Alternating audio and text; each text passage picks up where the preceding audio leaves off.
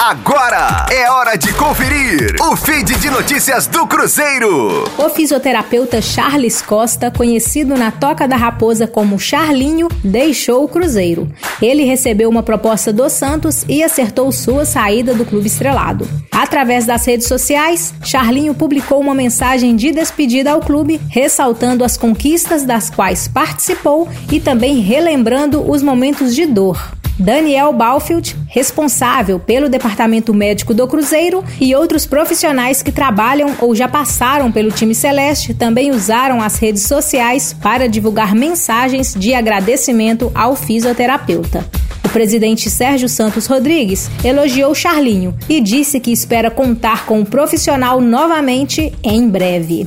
Com as informações do Cruzeiro, para a Rádio 5 Estrelas, Letícia Seabra. Fique aí! Daqui a pouco tem mais notícias do Cruzeiro. Aqui, Rádio 5 Estrelas.